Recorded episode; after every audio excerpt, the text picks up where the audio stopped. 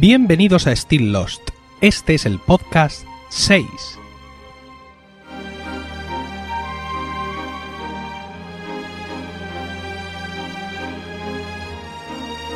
Muy buenas, espero que estéis todos bien en el momento de escuchar este podcast y dispuestos a pasar un rato juntos rememorando nuestra serie favorita.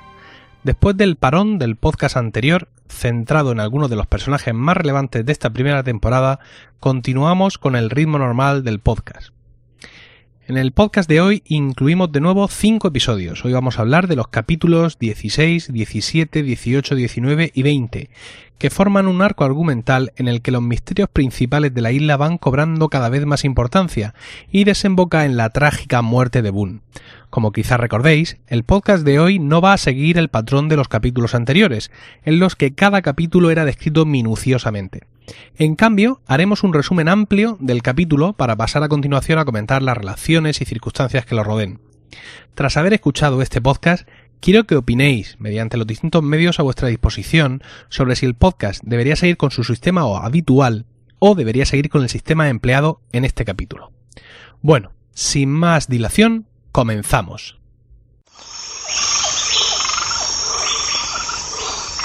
Vamos a empezar entonces a hablar del episodio 16, cuyo título es Outlaws, Fugitivos. Está centrado en Sawyer y se emitió por primera vez en Estados Unidos el 16 de febrero de 2005. Un sueño o flashback nos muestra las circunstancias en las que ocurrió la muerte de los padres de Sawyer. El padre la mató a la mujer y luego se suicidó. Sawyer es despertado por un jabalí que destroza su tienda y huye con la lona que la forma. Comienza a obsesionarse con él y se adentra en la jungla con Kate para encontrarlo, aunque no es capaz de matarlo. Merced a un pacto con Kate, Sawyer entrega su arma a Jack, quien consigue así reunir todas las armas disponibles en la valija del Marshall. En el flashback, Sawyer sigue hasta Australia la pista del hombre que él cree que es Sawyer, el estafador que provocó la muerte de sus padres y arruinó su vida. Cuando lo encuentra, Sawyer le dispara y en su agonía la víctima le hace ver que se ha equivocado de persona. Al final del episodio se da cuenta que durante su estancia en Australia se encontró con el padre de Jack en un bar. Bien, ese ha sido el resumen rápido del capítulo y bueno, paso a comentaros que este capítulo es de los que menos me gustan de, la primera temporada, quizá porque muestra un Sawyer, ah, no sé, nervioso, inseguro o quizás el actor o el personaje pues no me cuadran en ese estado. En este capítulo al principio vuelven a aparecer los susurros de la selva. En este caso, Sawyer escucha que le dicen eh, It'll come back around, que significa algo así como se volverá contra ti, y que es la última frase que escuchó del, del falso Sawyer, ¿no? de la persona que él pensaba que era el estafador y al que mató. Que por cierto, el actor que, que representa ese personaje es el que hace también de padre de Meredith Grey en la infausta serie eh, eh, Anatomía de Grey. Sawyer trata de hablar con Sayid del tema, que es el único que hasta el momento ha escuchado los susurros, pero finalmente ambos rehuyen eh, comentar el asunto en profundidad, quizá asustados y deseosos de que todo eh, fuera su imaginación. Al final de la serie, pues queda más o menos implícito para todos que estos susurros que escuchamos durante toda la serie en la selva son de las personas que murieron en la isla y no pueden irse. Una especie de, no sé, de espíritus atrapados que tratan desesperadamente eh, de comunicarse con los vivos.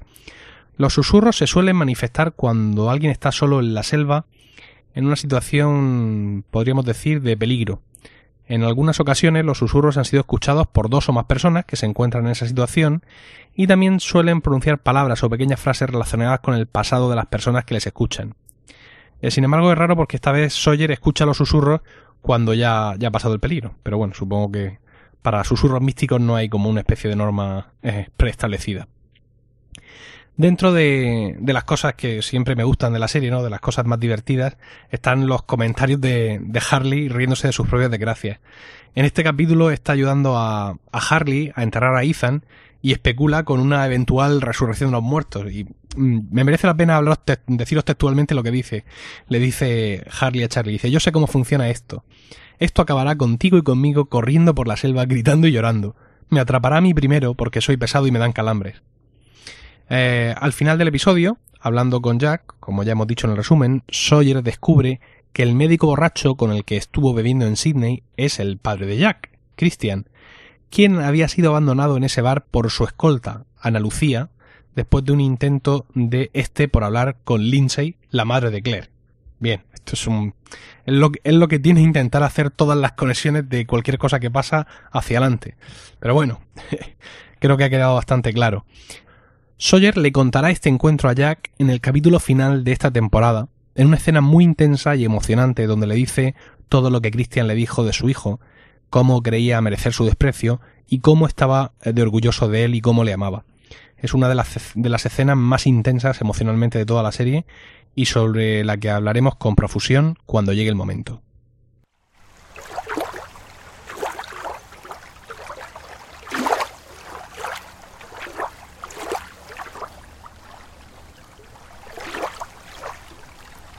El episodio 17 se titula Puntos suspensivos in translation, eh, lo cual se traduce como puntos suspensivos es la traducción y está, centrado en, en Jean. Se emitió por primera vez en Estados Unidos el 23 de febrero, es decir, que del capítulo anterior eh, pasaron pues una semanita sin más. Seguía la serie su ritmo normal.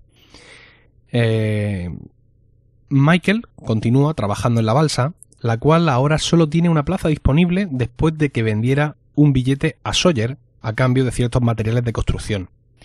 Una noche la balsa arde y todo el mundo culpa a Jean, con quien Michael se enfrentó esa mañana en la playa, interviniendo en la enésima discusión del matrimonio coreano por los bikinis de ella.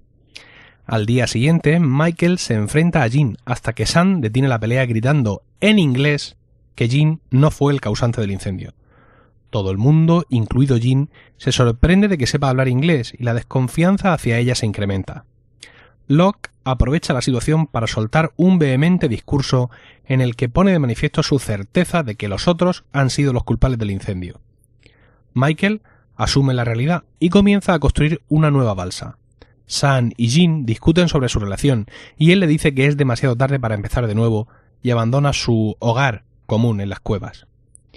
Jim regresa a la playa y comienza a ayudar a Michael a reconstruir la balsa, ganándose así el puesto libre que queda. Walt le confiesa a Locke que él quemó la balsa porque le gustaría quedarse en la isla.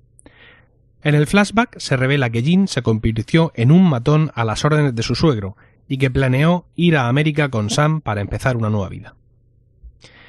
Bien, este ha sido el resumen y vamos a empezar hablando del título, que es un homenaje al título de la película de Sofía Coppola Lost in Translation, ¿no? Si unimos el nombre de la serie con el del capítulo, por eso los puntos suspensivos, pues surge este Lost in Translation y eh, Lost in, Translation significa perdido en la traducción. Es una expresión que hace referencia a los matices de las expresiones originales que se pierden cuando se traducen a otros idiomas, pues porque no tienen traducción posible o no tienen una traducción tan, tan certera. Este es un capítulo con no muchas conexiones. Eh, creo que, salvo Locke, nadie sabrá nunca que fue Walt el que quemó la balsa. No sé si incluso puede que Walt se lo confiese a su padre en algún momento, pero no lo tengo claro. Realmente, eh, estos capítulos de Jean son más aburridos que una piedra.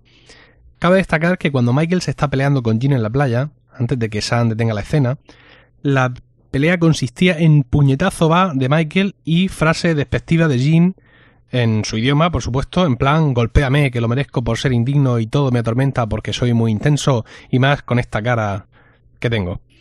Eh, os recuerdo que Jean es uno de estos personajes atontolinados de los que prefiere dejar que les partan la cara a decir una sola palabra en su favor. Eh, por cierto, este es un capítulo que empieza con ojo. En este caso es el ojo de Jean que contempla estupefacto que su mujer se está bañando en bikini, por Dios, ante los ojos de todos. El capítulo, sin embargo, sí aclara algunas cosas que medio sabíamos. Por ejemplo, vemos completa, eh, completas las escenas que vimos en el capítulo de Sam, el 6. Eh, y ahora sabemos de dónde salió el perrito de Sam, por ejemplo, o por qué una noche volvió Jean con sangre en las manos y todo esto. También vemos aparecer por primera vez al padre de Jean, de quien él mismo dice que está muerto, pero al final del capítulo, en el flashback, va a pedirle perdón y es este hombre, el padre de Jean, el que le aconseja que huya a Estados Unidos con su esposa. Como quizá recordaréis, Jean fue criado solo por su padre, ya que su madre mm, no recuerdo si es que era prostituta de profesión o es que simplemente se comportaba como tal, y los abandonó al poco de nacer Jean. En este capítulo es cuando se consolida finalmente también la relación entre Sayid y Sharon, pese a una pequeña injerencia de Boone que irrita mucho a Shannon, aunque es Locke quien salva la situación y la convence de que se olvide del pasado e inicie una nueva vida en la isla, como otros muchos están haciendo.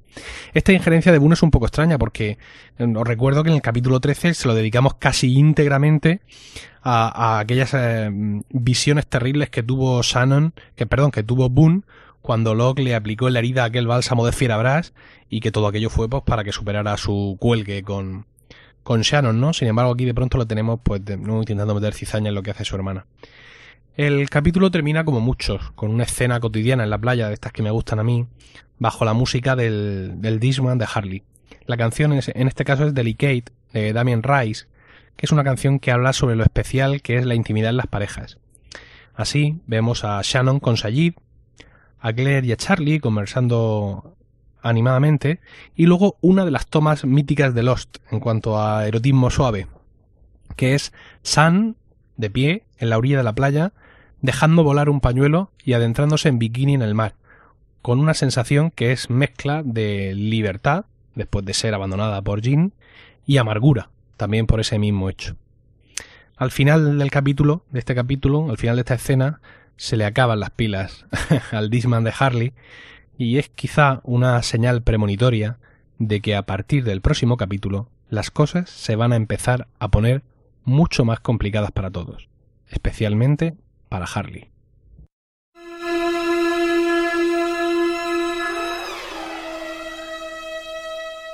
El episodio 18 tiene como título Numbers, números, y está centrado en Harley. Se emitió por primera vez en Estados Unidos el 2 de marzo de 2005. Harley se percata de que en algunos de los documentos de, Rousseau robados por Sayid aparece repetida la combinación de números, por favor, coread todos conmigo, 4, 8, 15, 16, 23 y 42. Los mismos que Harley usó para ganar la lotería. Sin encomendarse a nadie, roba el mapa de Sayid y marcha a la selva para encontrar a Rousseau. Pronto es alcanzado por Jack, Sayid y Charlie, a quienes no revela el motivo verdadero de su incursión. En las vicisitudes de la búsqueda, Harley se queda solo y frente a frente con Rousseau, que le dice que ella no sabe lo que significan los números, pero que su grupo llegó a la isla siguiendo una transmisión de radio que solo emitía dichos números. Le cuenta también una versión muy secada de la historia de su grupo y, para alivio de Harley, le dice que ella también cree que los números están malditos. En la última escena vemos cómo los números también aparecen grabados en un lateral de la escotilla que encontraron Locke y Boone. En el flashback vemos cómo Harley gana la lotería y en las semanas siguientes todos los de su entorno parecen acechados por la mala suerte. Descubre que el compañero de psiquiátrico del cual aprendió los números los escuchó en la misma transmisión que Rousseau. Bueno, este es un gran episodio, un gran episodio con Harley además en estado puro. Es el primero en el que aparecen los números y eso la verdad es que da para mucho. Podríamos realmente hacer todo un podcast, no, no un capítulo, ¿eh? No, no, un podcast entero dedicado a los números, exclusivamente leyendo todo lo que hay escrito sobre ellos en Internet. Ah, no lo voy a hacer, evidentemente, aunque sí es posible que quizá le dediquemos un número especial más adelante. De momento nos bastará con recordar que estos números corresponden a los que Jacob asigna a los candidatos a sucederle. En concreto, corresponden a los candidatos finales, finales que por orden son Locke, Harley, Sawyer, Sayid, Jack y los Kwon. Los Kwon pues no sabemos si ambos o uno de ellos en concreto. Estos números aparecen garabateados en la famosa cueva de Jacob que veremos en los últimos capítulos de la última temporada, junto con los números y nombres tachados de otros candidatos que murieron o fueron descartados, como por ejemplo Kate, que fue descartada tras convertirse en madre adoptiva de Aaron. Debido a la extraña relación mágica que tienen Jacob y la isla con la realidad, estos números resultaron ser el coeficiente de la ecuación de Valenzetti, un científico de Dharma que alcanzó dicha ecuación como vía para predecir el fin de la humanidad. Dharma se dedicó a investigar para cambiar esos coeficientes y así cambiar el destino de la humanidad en sí, y como parte de dicha investigación montaron una torre de radio en la isla para emitir una transmisión constante de los números, la misma transmisión que escuchó el amigo de Harley junto con su compañero de patrulla, y la misma transmisión que llevó a la isla al grupo de Rousseau. Precisamente fue Rousseau la que quitó la transmisión de los números, con la intención de poner su propio mensaje de socorro. El vuelo de Ajira, que llevó de vuelta a la isla a los seis de Oceanic, también captó la emisión debido a los saltos en el tiempo de la, isla. Como veis, es increíblemente fácil dejarte llevar por los números, y si nos descuidamos mm, podemos acabar hablando aquí de toda la trama de la serie. Bueno, los números volverán esta misma temporada, en el episodio final, cuando Harley los ve en el lateral de la escotilla y trate de evitar a toda costa que Locke la abra con dinamita. En este episodio, Rousseau nos cuenta la historia de lo que pasó con su grupo. Dice que enfermaron y murieron, lo cual es una manera delicada de decir que fueron asesinados y suplantados por el humo negro, aunque ella en última instancia fue capaz de asesinar a su propio marido, Robert, suplantado por el humo negro, como ya digo, poco antes de dar a luz a su hija. La expedición de Rousseau estuvo en todo momento acompañada con, por Jean, como vimos después, a quien encontraron en el agua tras la explosión del carguero de Whitmore. Sin embargo, no me parece recordar que Rousseau reconociera a Jean en alguno de los momentos en los que pudo verle con los demás supervivientes ya en nuestro presente. Al hablarle a Harley de los números, Rousseau le revela la existencia de la torre de radio, ubicándola cerca de la Roca Negra. Algo que sabremos más tarde es que los otros bloquearon la señal de radio de la torre desde la base de Dharma llamada el espejo situada debajo del mar, aunque no queda claro en qué momento y por tanto durante cuántos años pudo ser captada por el exterior la señal de Rousseau. Eh, por cierto, en el flashback, mientras Harley habla con su contable sobre cómo le van los negocios y todos los desastres que le están ocurriendo a sus fábricas, cae por detrás de ellos un hombre. Mm, por, la ventana se ve caer de, los pisos superiores que cae un hombre a la calle por la ventana. Hay algunos sectores de, de internet que dicen que es Locke el que cae, arrojado de un piso superior por su padre. Eh, lo que sí queda claro, sin lugar a dudas, es que Harley es el dueño de la empresa de caja donde más tarde trabajará Locke. Eh, la acción principal del capítulo se desarrolla a cuenta de la búsqueda de la francesa para ver si les presta baterías que puedan llevar Michael y los demás en la balsa y así activar ya en alta mar la radio reparada por Sayid para contactar con posibles barcos. Una subtrama también muy interesante es la construcción por parte de Locke de una cuna para el bebé de Claire, aprovechando para pasar con ella un agradable e íntimo momento en el que ella le confiesa sus dudas y miedos y él, pues la verdad es que sabe perfectamente cómo confortarla.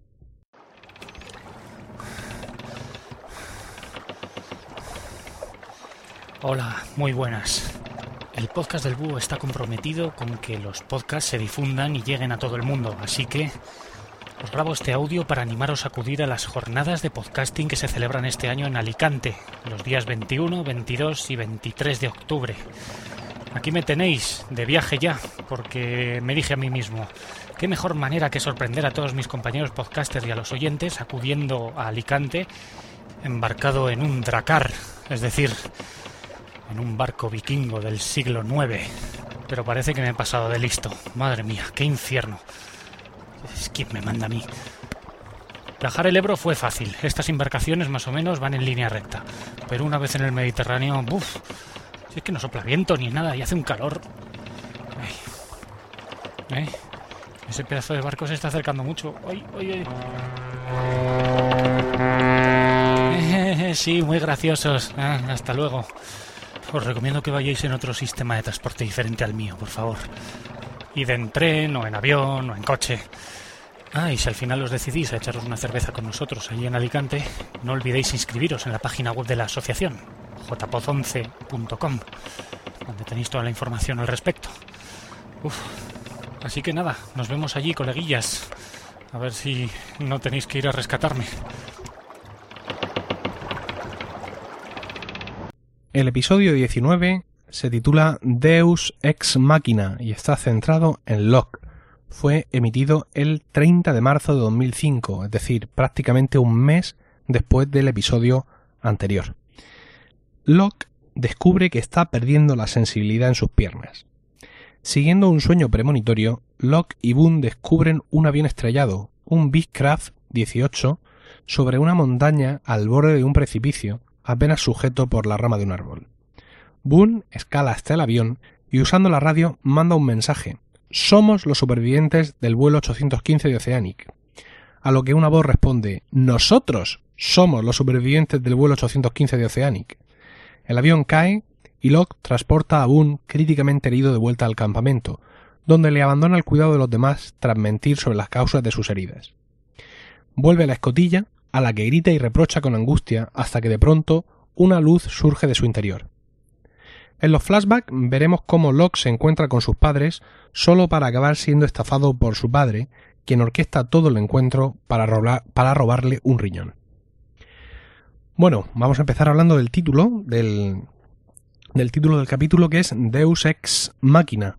Esta es una expresión del teatro griego que actualmente se aplica a cuando un elemento externo resuelve una historia sin seguir su lógica interna. Vamos, algo así como decir que esto pasa o tiene que pasar por necesidad del guion. Creo que en este caso el Deus ex machina es el sueño premonitorio de Locke que le conduce hasta el avión estrellado, ya que es algo que sale completamente de lo, de, digamos, de lo normal.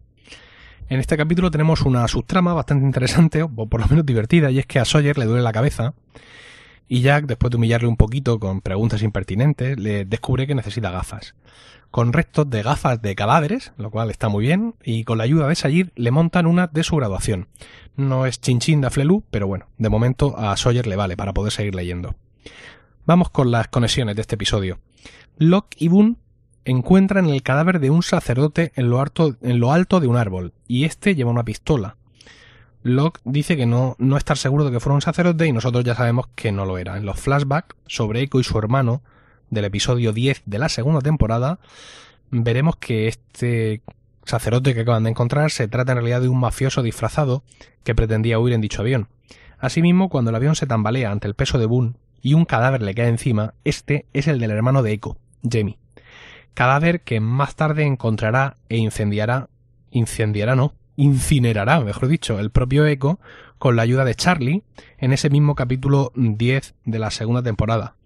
Es un capítulo muy aprovechado, porque en este capítulo también Charlie encuentra estas fantásticas estatuas de la Virgen María con droga dentro que Locke eh, descubre en el capítulo de, que comentamos hoy. En el avión, Boom mantiene una conversación por radio que ya hemos dicho, ¿no? Eh, somos los supervivientes y uno le responde, no, no, no, nosotros somos los supervivientes. La voz que le responde a Boom es la de Bernard, tal y, tal y como vemos luego en la segunda temporada, aunque mm, para que veáis hasta qué punto alcanza la gente en detalle, esto no es un dato mío, lo he leído por ahí, la voz del actor que le responde en este capítulo a Boone no es la voz del actor que luego haría de Bernard. Es decir, que estaba escrita la trama, estaba todo previsto, pero no habían hecho el casting todavía. Bueno, la transmisión de Boone es, por tanto, está captada dentro de la propia isla y por tanto, pues no se ve afectada por el bloqueo de la estación El Espejo establecido por los otros, que solo impedía que las transmisiones salieran fuera de la isla.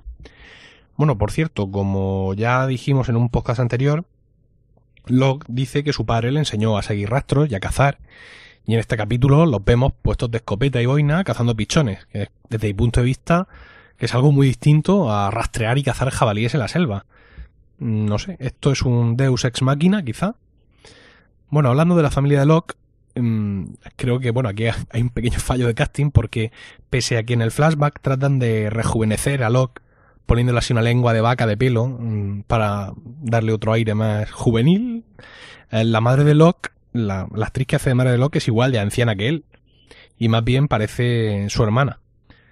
Eh, hay, por otro lado, un gran contraste y es la, gran actuación del padre, no del actor, quiero decir, el padre como personaje, mm, la gran actuación que hace como padre amoroso que recupera a su hijo, comparado con el inmenso desprecio que sabemos que tiene por Locke y que demuestra en este y en capítulos posteriores. Como ya sabemos, Locke mm, siente que tiene una especie de conexión mística con la isla, ¿no? Es consciente de que la isla le ha dado el regalo de poder volver a caminar y nota cómo se lo está arrebatando seguramente, es, bueno, o según piensa él, por no cumplir con su supuesto objetivo de abrir la escotilla. Así se lo confiesa a Boone en un momento de la búsqueda del avión estrellado.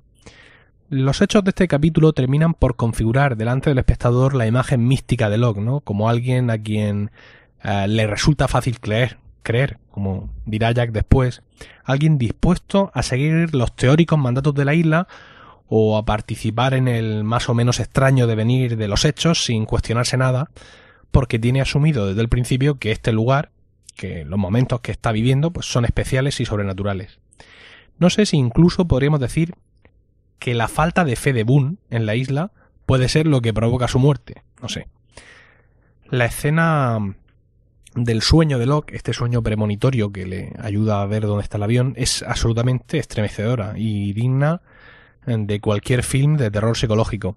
Daos cuenta de hasta qué punto está Locke dispuesto a seguir los mandatos de la isla, que en su sueño ve a Boone herido de muerte. Y aún así, cuando se despierta del sueño, se apresura a buscarle para seguir la pista del avión caído a unas sabiendas de que Boone puede morir. Eh, creo que desde el primer momento entiende y acepta que es un sacrificio pedido por la isla. Al final del episodio mmm, parece que la escotilla se ilumina ante las imprecaciones de Locke, ¿no? Da esa sensación de que la escotilla le responde. Sin embargo, en el último capítulo de la segunda temporada veremos que es Desmond el que enciende la luz al escuchar los golpes en la escotilla. En esos momentos, Desmond estaba considerando el suicidio como única salida a su situación y encontró por fortuna una carta de Penny en la que le animaba a superar los momentos de desesperación.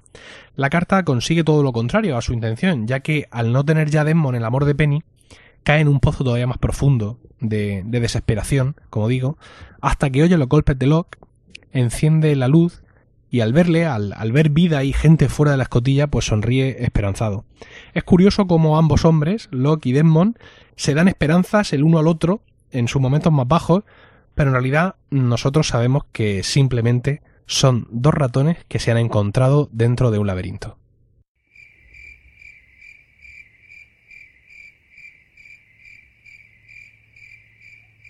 El último episodio del que vamos a hablar hoy es el episodio 20, Do No Harm, no cause daño, centrado en Jack y que fue emitido el 6 de abril de 2005. Ya después del capítulo anterior, la serie volvió a continuar con su ritmo habitual. Un herido Boone le cuenta a Jack que él y Locke descubrieron una escotilla y que Locke le pidió que no se lo dijera a nadie. A pesar de los grandes esfuerzos de Jack por salvarle la vida, el estado de Boone parece demasiado grave. Shannon y Sayid tienen una cena a la luz de las velas, ajenos a todos estos sucesos. Claire se pone de parto y da a luz a un niño en mitad de la selva, asistida por Kate con la curiosa ayuda de Jean y Charlie. Este último trae las instrucciones sobre cómo asistir al parto de parte de Jack, quien se negó a abandonar a Boone y persistió en sus estériles intentos de salvarle, incluyendo una transferencia de sangre casera y un intento de cortarle una pierna. Finalmente, Boone muere. Shannon regresa a la mañana siguiente de su noche romántica con Sayid y queda hundida tras conocer la noticia. Los flashbacks nos muestran a Jack casándose con Sara, una antigua paciente a la que él curó tras un delicado accidente de tráfico, y cómo la relación que mantiene con ella le despierta toda clase de dudas. Bueno, el título del episodio hace alusión a una parte del juramento hipocrático de los médicos, primum non nocere. Aunque no se menciona específicamente en el curso del capítulo, es evidente que Jack no lo cumple, ya que trata a toda costa de salvarle la vida a Boone sin aparentemente importarle cuánto tenga que sufrir en el proceso. Jack pierde claramente el control intentando salvar a Boone. Como bien le dice su padre en el flashback, no es bueno dejando las cosas ir, y sigue adelante obcecado aun cuando el siguiente paso a dar es algo tan evidentemente espeluznante y sin sentido como cortarle una pierna a Boone con el contenedor de carga.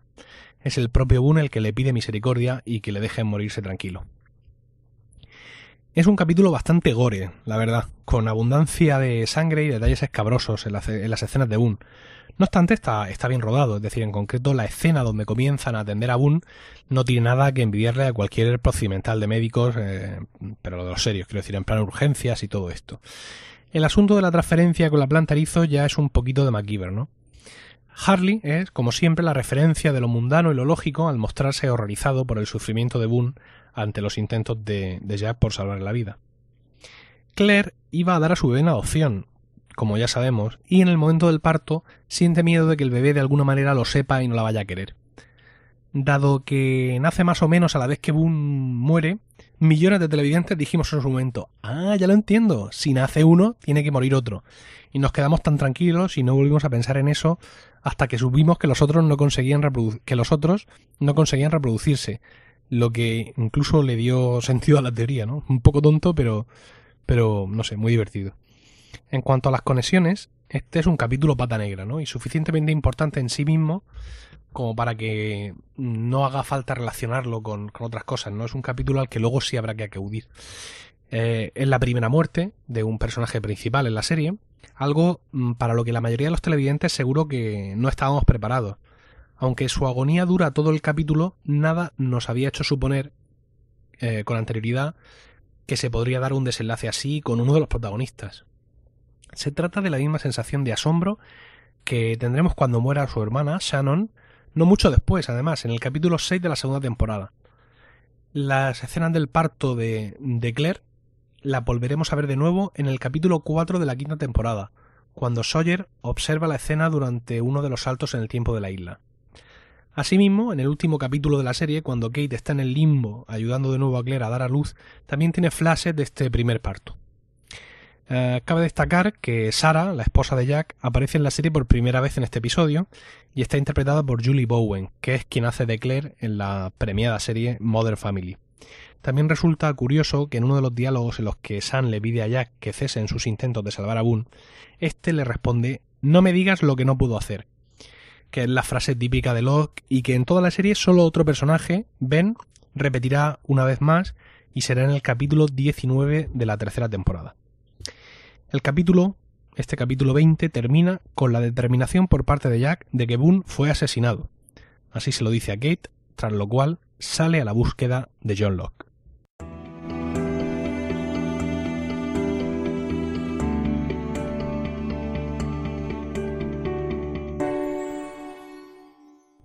La web de Lost de hoy es The Lost Numbers, que podéis encontrar en su dirección thelostnumbers.blogspot.com. Es un blog que está abandonado desde hace cuatro años, pero que durante su tiempo de vida se tomó el trabajo durante casi las primeras tres temporadas de mencionar cada aparición de los números o sus derivados en la serie. Por ejemplo, comentan que los monjes del monasterio donde estuvo un tiempo Demon fabrican 108 botellas de su supervino y que 108 es la suma de 4 más 8 más 15 más 16 más 23 más 42. Ah, comentan también que la clave para desactivar la red sónica que protege al poblado de los otros es 1623. Es una web con no muchas entradas, pero suficientes para pasar un rato entretenido. Y con esto llegamos al final del podcast de hoy. Eh, antes de terminar, quiero informaros de que Still Lost Podcast va a llevar a cabo su primer concurso. Además, uno tremendamente fácil. Para participar debéis entrar en nuestra página de Facebook, que es facebook.com barra Podcast, haceros fans y escribir un comentario en la entrada del muro donde anuncio este capítulo. Entre todos los participantes se sorteará una serigrafía única innumerada de Jacob, el guardián de la isla. Se trata de un cuadro estupendo y además grande, ¿eh? más, grande que una 3. Si buscáis en el muro de Still Lost en Facebook veréis que hace un meses publiqué una foto de esta serigrafía. Aquellos que no tenéis Facebook o que no queréis entrar o lo que sea, pues esperad con paciencia porque concursos y sorteos similares tendrán lugar más adelante en todas las redes sociales. El plazo para contestar finaliza el 15 de octubre a las 23.59 horas, hora de la España peninsular. Y ahora, pues sí, sí terminamos aquí. En los próximos podcasts seguiremos hablando de la primera temporada. Espero vuestros comentarios y opiniones tanto en el blog como por email en stilllost.emilcar.es, en iTunes, en Facebook, en iVoox y en Twitter, donde nos podéis encontrar como arroba slpodcast. Sobre todo quiero escuchar vuestra opinión acerca de la estructura del podcast. Es decir, ¿seguimos con la narración detallada de cada capítulo de la serie, como he hecho en los podcasts del 1 al 4? ¿O cambiamos el sistema por el de resúmenes con comentarios posteriores como he hecho en este podcast 6?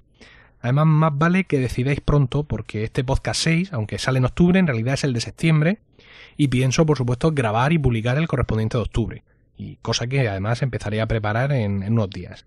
En vuestras manos mm, está el futuro de Still Lost Podcast. En nombre de los de Groots, Álvar Hanso y todos los que componen la iniciativa Dharma, gracias, namaste y buena suerte.